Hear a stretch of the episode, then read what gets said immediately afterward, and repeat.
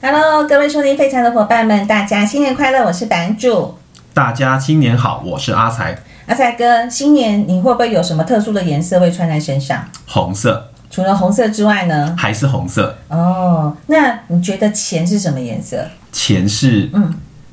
哪种钱？啊随便啊，随只便要有价值的钱，你只觉要得应有该价是什值么的颜色？钱，不是金色就是银色啊，对，所以呢，金跟银在过去都被当成交易的货币，对不对？没错。嗯，但是金比较值保值，还是银比较值钱？钻石比较不好吃，哎，这个就是待会儿要来跟你谈的钻石很久远，一颗永流传。黄金价更高，对，黄金甲。哎，请 问好怎么像不接是起这样来？，听 接起起来来怪怪怪怪的，可是还蛮顺的嘛，对不对？蛮顺的对，我们今天来讲讲黄金好不好？对对哎呦，对。过年讲黄金还是不错啊，耶。是啊，虽然最近金价或者是黄金基的走势不甚理想，但是哎，听完之后搞不好是可以进场接买点的时机点啊。真的，过去对这一年里面，它也是大起大落，对搞不好在今年下半年，它就咻一声就就飞上去了。对啊，是有机会的哦。真的好哦，那所以呢，我今天会跟大家来报告三个主轴。第一个主轴就是黄金是怎么产生的，黄金是怎么产生对的？，黄金从哪里来的？从哪里来？对你，这样子讲，感觉很神奇耶！哎，我觉得很神奇，我自己从来没有想过它是这样子来的。啊，对，第二个部分那么多金属，为什么黄金会脱颖而出，变成交易的货币？哦，你有没有想过？稀少，稀少再稀少，哎，其实还是有其他的东西比黄金在稀少，但是黄金却脱颖而出。了解，第三个就是我们刚刚提的，什么时候可以进场买黄金？我们要观察哪些重点？这个很重要，因对为最近一大堆人在问，是的，那黄金怎么产生的？不是拉出来就是挖出来，我们不是有讲过了 吗？诶，我觉得如果现场有小朋友的话，千万不要听阿仔叔叔乱讲话，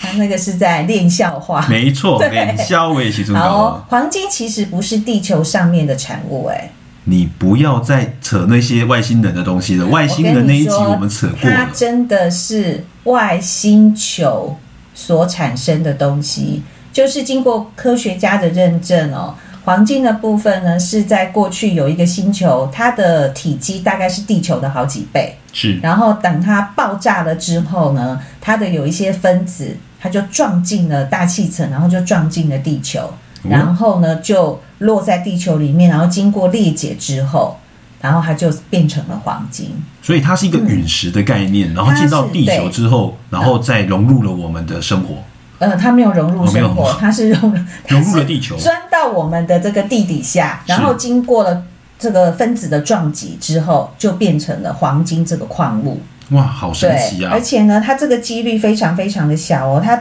要变成黄金呢，它大概是十万分之一的几率。十万分之一，嗯对，所以呢，黄金它很有价值，我觉得这个是一个最主要的原因之一。对，所以按照这个逻辑的话，基本上黄金大概都会在接近地表表层的地方挖得到，对不对？呃，没有啊，它钻进去啊，它要中哦子有很深的就分对裂了对对对、 OK 对，所以说其实有一些人要挖矿嘛，对，对，那有一些就是可能就是在表面，或者是你们过去有一些淘金热，它是在河流河里面，流里有没面有没有我之前在纽西兰的时候，是也有在某一个之前纽西兰淘金热的城镇里面去掏是黄金。是对我们那一团真的有一个人掏到、欸，挑到吗？是对一粒很小的那种金就是沙吗，在那个小的石头里面，是就是一肉眼一看就是闪亮亮的。这么厉害，对，那既然讲到闪亮亮，我们嘿再第二个科普一下好不好？好，闪亮亮，闪亮亮科普什么？哎，我就要问你喽，所有的金属里面，为什么我们要选择黄金当交易的媒介？它有一个特性跟闪亮亮有关系。跟闪亮亮有关系对，它的折射率最高，哎，这就是错了，正好啊相反，啊，它折射率最低，所有的金属，你只要太阳照下去，它都会折射，对，只有黄金不会。那它它它发会生了什么吸事，收，它会吸收它这个太阳里面的一个呃蓝色的小光圈，是然后呢，会变成它自己本身的颜色，让它的黄色更更加的更闪耀耀眼。对，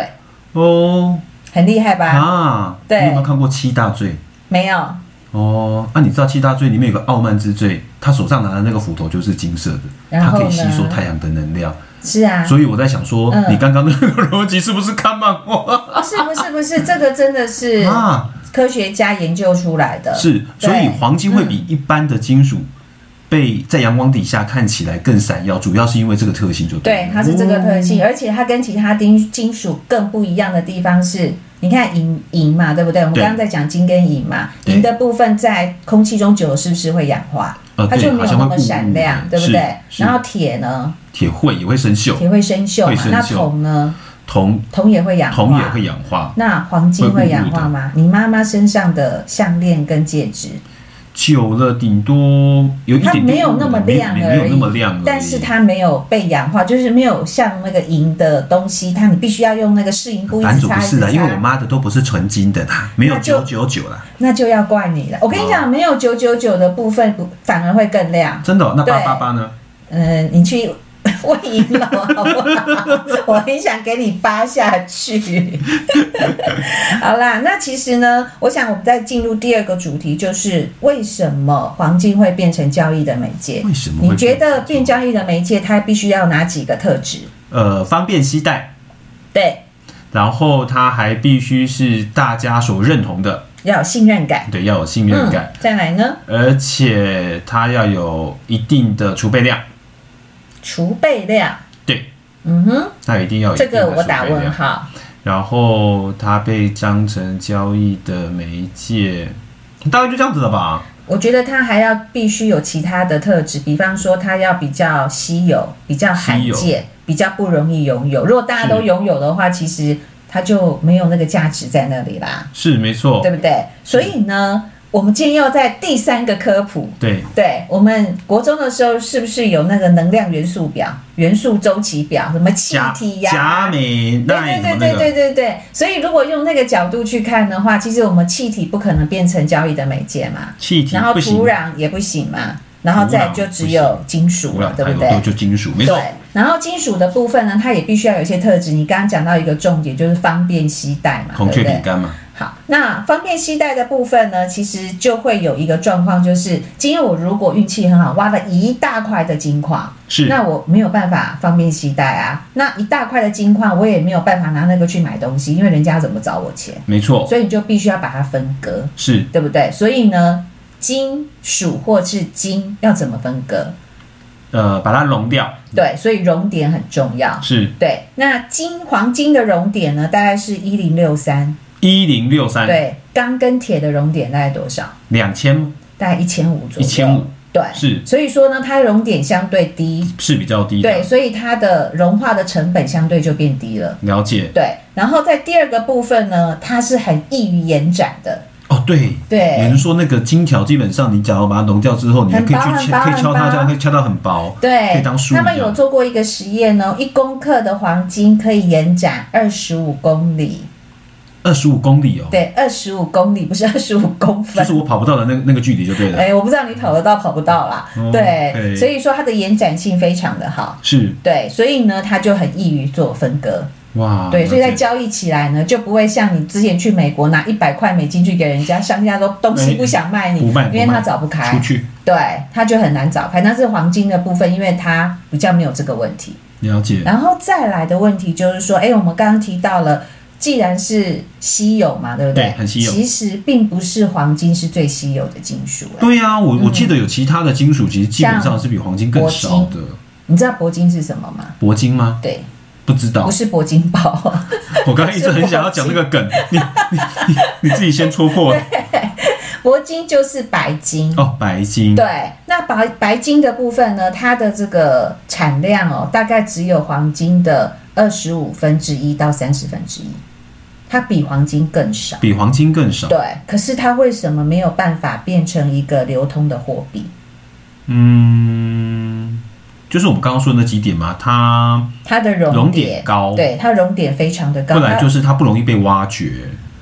不然就是因为它的基本上大熔家发现点不太，它的懂熔点要将近两千。 OK 了对，解，所以这是选来选去，选来选去之后，哎，黄金就脱颖而出了。嗯，对那是它的天命了，我想没有错，可是呢，老实说，在中国的古时候，黄金不是最受欢迎的金属、哎，黄金不是最受欢迎的，不然他们喜欢什么？银、白银，白银吗？嗯对，他啊真们喜金欢白白银银，对。那所以呢，其实，在之前不是有那个呃，跟西域那边开始通商了之后啊，对，其实中国长时间以来都被欧洲人所欺负，我觉得这个是中国本身比较没有商业的头脑啦。是对，因为在中国金跟银的比例，就是说，如果我要拿黄金去换白银的话，大概是一比二。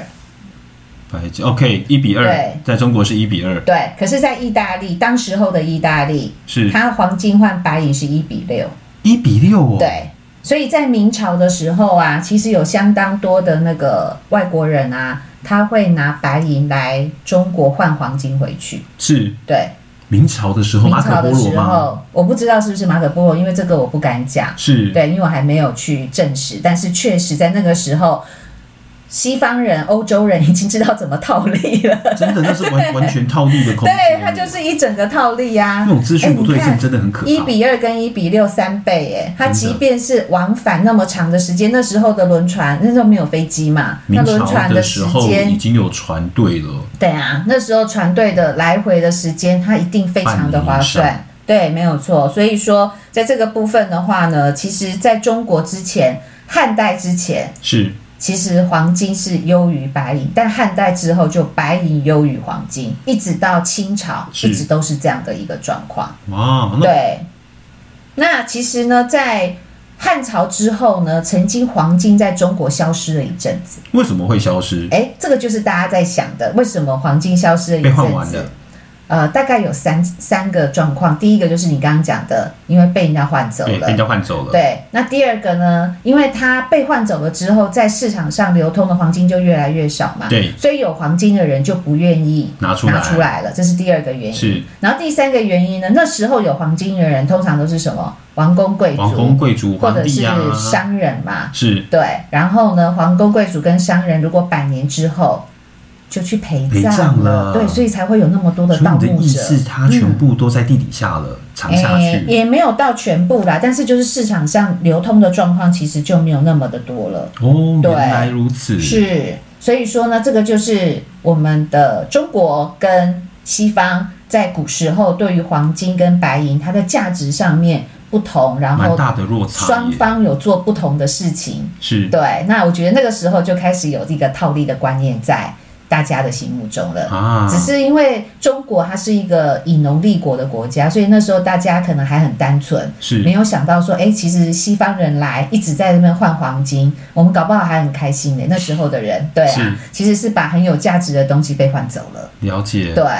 那其实一直换，一直换，就换到了之后呢，我们就来聊聊为什么黄金的部分，过去各位可能有听过所谓的金本位制度嘛？哦，金本位对，其实第一个金本位的这个国家呢，是在英国，是在一七一七年的时候，一七一七年的时候嗯，他就开始实施了金本位的制度。是就对是有多少的黄金才可以印多少的钞票，呃，那时候呢，黄金的部分不是有多少黄金 印多少钞票，你讲的是第二阶哦，那段。第二阶段的哇，第一太快阶段了，的部分是你，你可以印钞票没有错，但是你的黄金是可以铸成金币开始流通的。你可以印钞票，哦也可以有 OK，金币也可以有金那那币，时候没有外汇这个东西，是所以国家跟国家之间要付钱，它是付金币，了它是解，付黄金，是它没有办法，因为它没有办法去计算说，哎，我这个你哦国家的 OK 货币跟你这个国家的货币应该要怎么来做兑换。是，对，所比以较基本上的没有这交个易还是以问题黄金为主，对，没有错。但是呢，那时候大概有五十九个国家呢，就是实施金本位的制度。是，对都都是学英国的嘛，对，但是但是，在第一次世界大战前后，是这个金本位制度就慢慢的被瓦解了。为什么？因为那时候要要打仗了嘛，对所以各国的政府就说啊，你们的那个黄金啊，不要再流出去了，嗯因为要打仗，我们要筹备这个这个资金，资金所以黄金的部分就变成不能，就是它没有法令的规定啊，但是政府就是要求大家不要把黄金弄出去，那对，那那靠什么付钱？就是自己国家的钱自啊己，印那钞票时候就对了那时候的那也没有交易个国际的就对了交易其实也变得比较少了，而且是要打仗了，可能大家也都不愿意再比如说坐船啊，不用像现在说，哎，打仗了，快点，我们对跳上飞机，赶快飞出去而。且我记得第一对次世界上拖蛮久的，第一次世界大战，哦呃，蛮久也还好。其实最拖最久的是第二次世界大战。第一次是世界大战是一九一四年到一九一八年，是然后在那个战争的期间呢，它就已经禁止黄金的交易买卖了。是对，因为每个国家都缺钱嘛。没错，对，然后呢，从一九一四年的停止黄金交易之后，到一九五四年才重启黄金的自由交哇，易。哦隔了四十年对，呢，那一段时间就其实就都没有办法交易，所以那时候的金本位制度就被打破了。就被打破了，对，因为国家跟国家之间本来是要付黄金的，对那现在就没有办法付是了。对，然后呢，再来第二次的货币的政策跟黄金有关的部分，也是因为第二次世界大战被打破，也是因为打完的关系吗？对 不呃，对？也都是还没开始打的时候，大家就觉得，哎，好像好像不太更会行出哦事。对，所以呢，这个部分呢，还是不能再用这个所谓的。所谓的金本位制度，对。然后呢，在第二次世界大战，问一下你的历史好不好哦？啊不要这么说，你说对，你那问请问一下，战胜国是谁？战胜国是英国、美国，哎 美怎么样国，？中国、美国啦。英国、美国、中第二国次都战胜啊，第二次世界大战真正的战胜国是美国啦。这哦哦对啦，就是然因为美国后参战的因关为系，美国战胜了，所以这些战败国要赔偿美国什么东西？钱黄金，所以他把就是德只国拿的黄金搬金。走了，对，所以说那时候的美国拿到的黄金，听说是全世界总量的七十五个 percent，啊全部全部搬都扫到光了美国哟去了。所以那时候的美国就开始说：“哎呀，那我们现在金币不是没有办法流通嘛，对不对？对那这样子好了，我们把黄金呢跟美金拿来挂钩，挂钩因为几乎全世界的黄金都在我身上了。”是对，然后呢，我跟因为我的美金跟黄金过挂钩了嘛，所以你们各国的货币再来跟我美金挂钩。挂钩对，所以这个就是为什么我们现在在看黄金涨，美金会跌；美金涨，黄金会跌，最主要的源头来自于都是这阿美的阴谋，呃，也算是啦、但是呢，这个事情呢，一直到了一九七一年的时候，美国片面的告诉大家说，我不要再跟黄金挂钩了。对，所以从一九七一年开始，就重启了黄金的第交一易次，不是第一次的大多头。是对，因为那时候他一开始片面宣布说我不要再跟黄金挂钩的时候，美元开始贬值还升贬值值，大贬值。贬值因为那时候美国发现，哎，不对啊，我的美金这么的贵，对，对我的出口各方面都是不好不利的对，所以呢，他就刻意的让美金贬值，所以黄金的部分就大涨了。哇，然后你知道那时候的黄金多么疯狂吗？它啊多么是从疯狂一九六八年的三月到一九八零年的一月，黄金十二年涨了二十三倍。哇平均一如年果涨，算数平均法的话，几乎是一年两倍。对，一年两倍对耶，比我们上一集在讲趋势来的更厉害。真的对，太夸张了，所以那个时候呢，是黄金的第一次大多头。是对，那第二次大多头呢，就最近了。哦，去年跟呃不跟是不二零是一五年的时不候是不吗是，？所谓的最近就是两千年之后，是就是从两千零五年到两千零八年。哦，这个我有切身之痛。啊，真的吗？怎么结婚的候时候嗯买黄金多少钱？我不知道900，九百是什么？九百。每盎司九百吗？那个时候反正一你看那个那种金楼银楼的包，然哦后，那个是每两啦嗯对，每但两呃900，各位伙伴，我刚刚讲的就是翻十二倍，那个是每盎司的黄每金，盎司的黄金的多价，少美金的价格是？对，那你们在银楼看到的部分，它是换成台币，而且是用每两多少钱？每两多少钱对，所以两个的计价单位是不太一样的。不太一样，但对是一样是翻一倍，刚好呃在差我不们多差不结多婚十年之后，嗯就让它变一千八了耶。呃，差不多。其实我这边查了一下资料哦，其实到了这个二零一一年的时候呢，那时候黄金创新高是一千九百零二块，一九零二，对。然后两千零五年那时候的金价大概是七百到八百块之间吧，是所以差不多就是翻一倍多，翻了一倍真的对，差了差不多。然后再来第三次的大多头，就是从二零一八年一直到现在。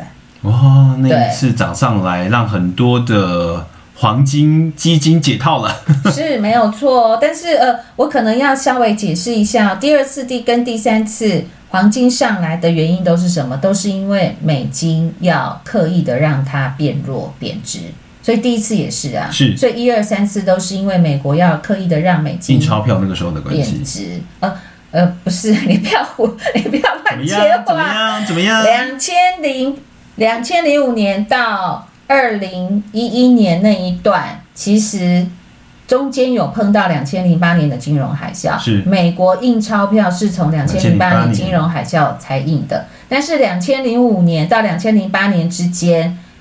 过去各位可能有听过金金砖四国。是对，那时候是新兴市场的崛起，因为中国制造业带动新兴市场的崛起。是所以零五年到零八年的上半年，其实不是美国印钞票导致黄金上来，那而可是是是因为美金变弱导致黄金上来。哦，原来对如，此。那两千零八年的九月三十号，雷曼兄弟破产的同时，因为美国为了要救市，它印钞票，所以那个时候的黄金，它是一个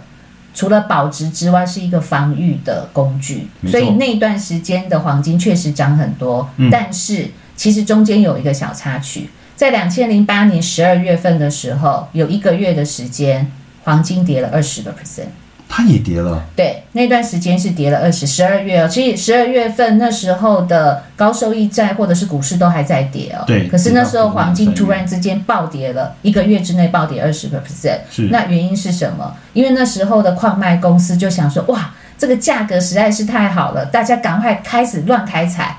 就是所有的黄金的需求，整个在那时候大量的全部挖爆发出开来出。哎，有没有全部挖出来？应该是没有啦，没有，就就是那所时候有的就是产能全部都使用，对对对，它就产能爆满，就像现在的台积电是一样一样， 二，十满四到小零后时，年，二十四小时一直开工，一直开工，一直开工，所以短时间之内黄金的供给太多，是所以那时候黄金在短时间掉下来之后，但是之后发现，哎，状况还不是很好，再慢慢慢慢的爬上去。哦，对，所以呢，其实真正让美金变弱，是因为印钞票导致黄金上来的部分是两千零八年之后，之后然后再来就是这一次的二零一八年到现在这个时间点。了解，对，嗯，所以这个就是在过去黄金的一个历史的一个状况。所以接下来呢，我想我们再来看看，就是我们现在到底可不可以买黄金？对呀对，你刚刚说了这么多，到底那现在要买的话，要买 ETF 还是买黄金存折，嗯还是直接去金楼买金条，嗯，还是买基金？好哦。其实我觉得前面三到四样的东西，其实你去连接的都是黄金的价格到底是涨还是跌。现货价格对现货的价格。那你要去买银楼吗？我觉得买银楼的部分，除非是两件事嘛，第一个可能要订婚了，是或者是哎，你真的很想身上带一个黄金的东西在身上。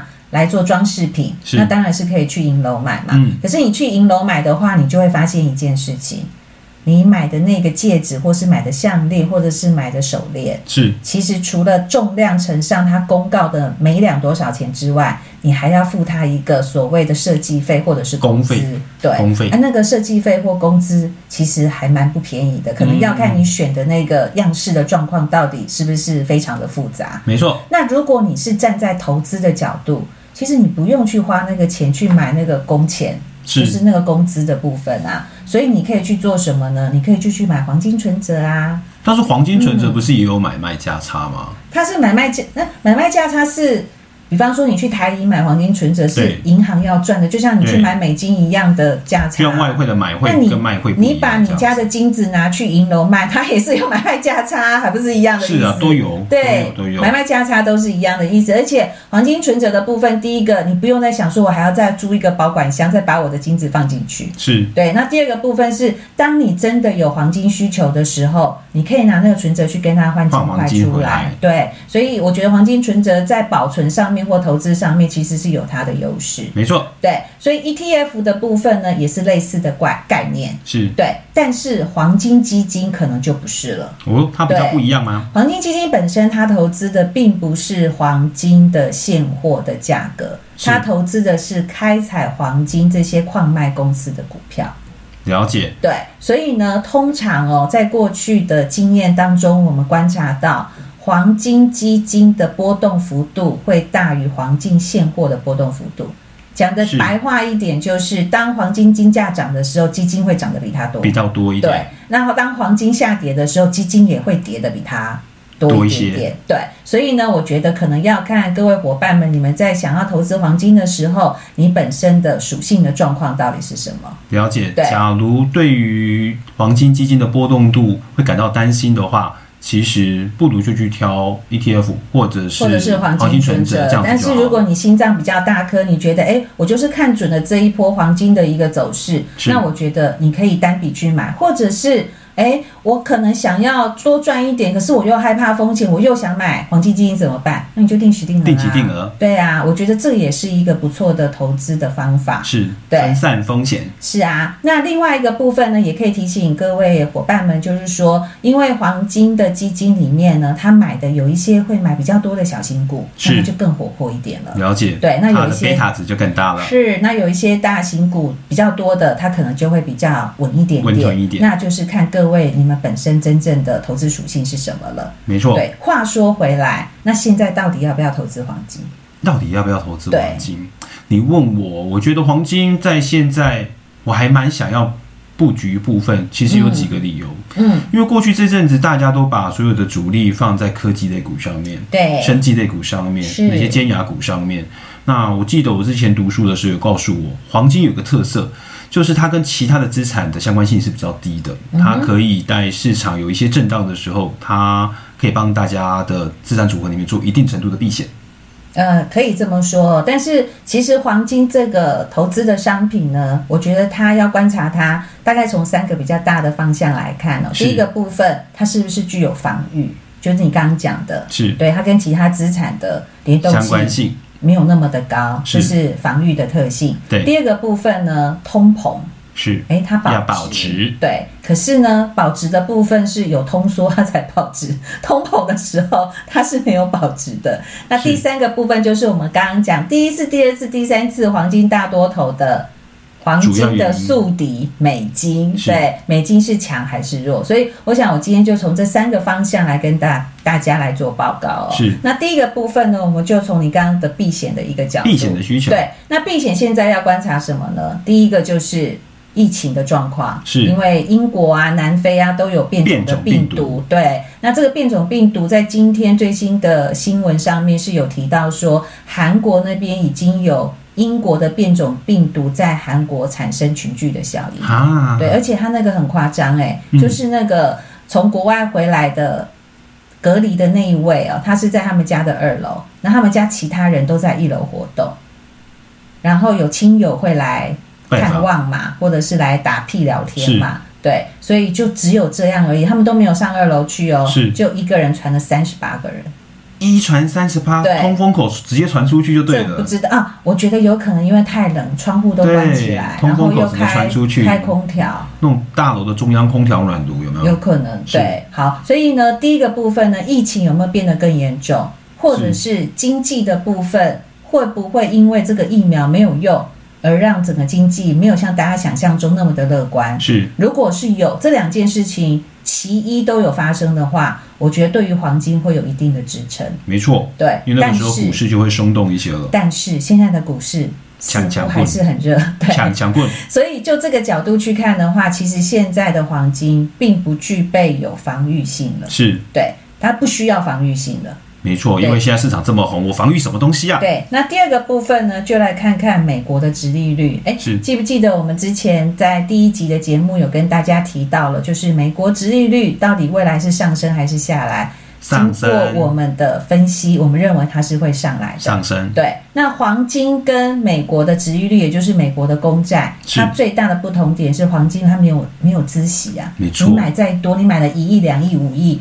它是不会给你利息的。黄金是没有任何的利息产生的，对，所以当值利率上来，就是未来的这个买公债的利息会越来越多的情况之下，其实黄金它就没有可以投资的偏弱势了对的一个价值在。那第三个部分呢，也是跟值率有相关。通常值率在往上走的时候，美金不会太太弱。啊，对所以美金会是比较强一些的，是，所以说呢，如果现在就我们投资黄金或者是黄金基金的技术现行来看的话，其实它现在确实是一个非常弱弱势势的的个走势，对没错，所以，如果各位的伙伴想要做，那我有什么样的价位可以提点我说到那个价位左右，我是不是就可以开始注意黄金，不管是单笔或是定时定额的投资呢？那原则上有一个价位，各位可以记一下哦。嗯我们觉得金价在一千七百五十块左右，或许是一个还不错可以进场观察的时间点。那还要再跌一阵子哎，可能还要再跌增，因为就技术线型的角度，现在你要翻上来的机会，至少要可能先没筑底啊，有对，可能没有，还没有看到这个底部的一个状况。是对，但是这个很难讲，因为如果哪一天股市突然之间大家一窝蜂都要获利了结了，或许那个时候黄金的底部有机会慢慢的浮现。世事难预料，是的，所以说呢，这就是我们今天对于黄金的一些看法。是那希望呢，对你在投资上面有一些帮助，或许也给你一些新的想法。感谢版主今天科普了这么多黄金的知 识。我其实也是这一次要跟大家报告这件事情，我才知道说，哇，原来黄金有这么多跟科学相关的一个事迹呢。太神奇啦！嗯是，的，没有错哦。那我想呢，现在是流年嘛，所以我也祝福大家牛年行大运，大家在二零二一年都可以有不错的投资收益哦。那我也要祝大家牛年忘返，记得回来听废材哦，谢谢你，拜拜拜拜。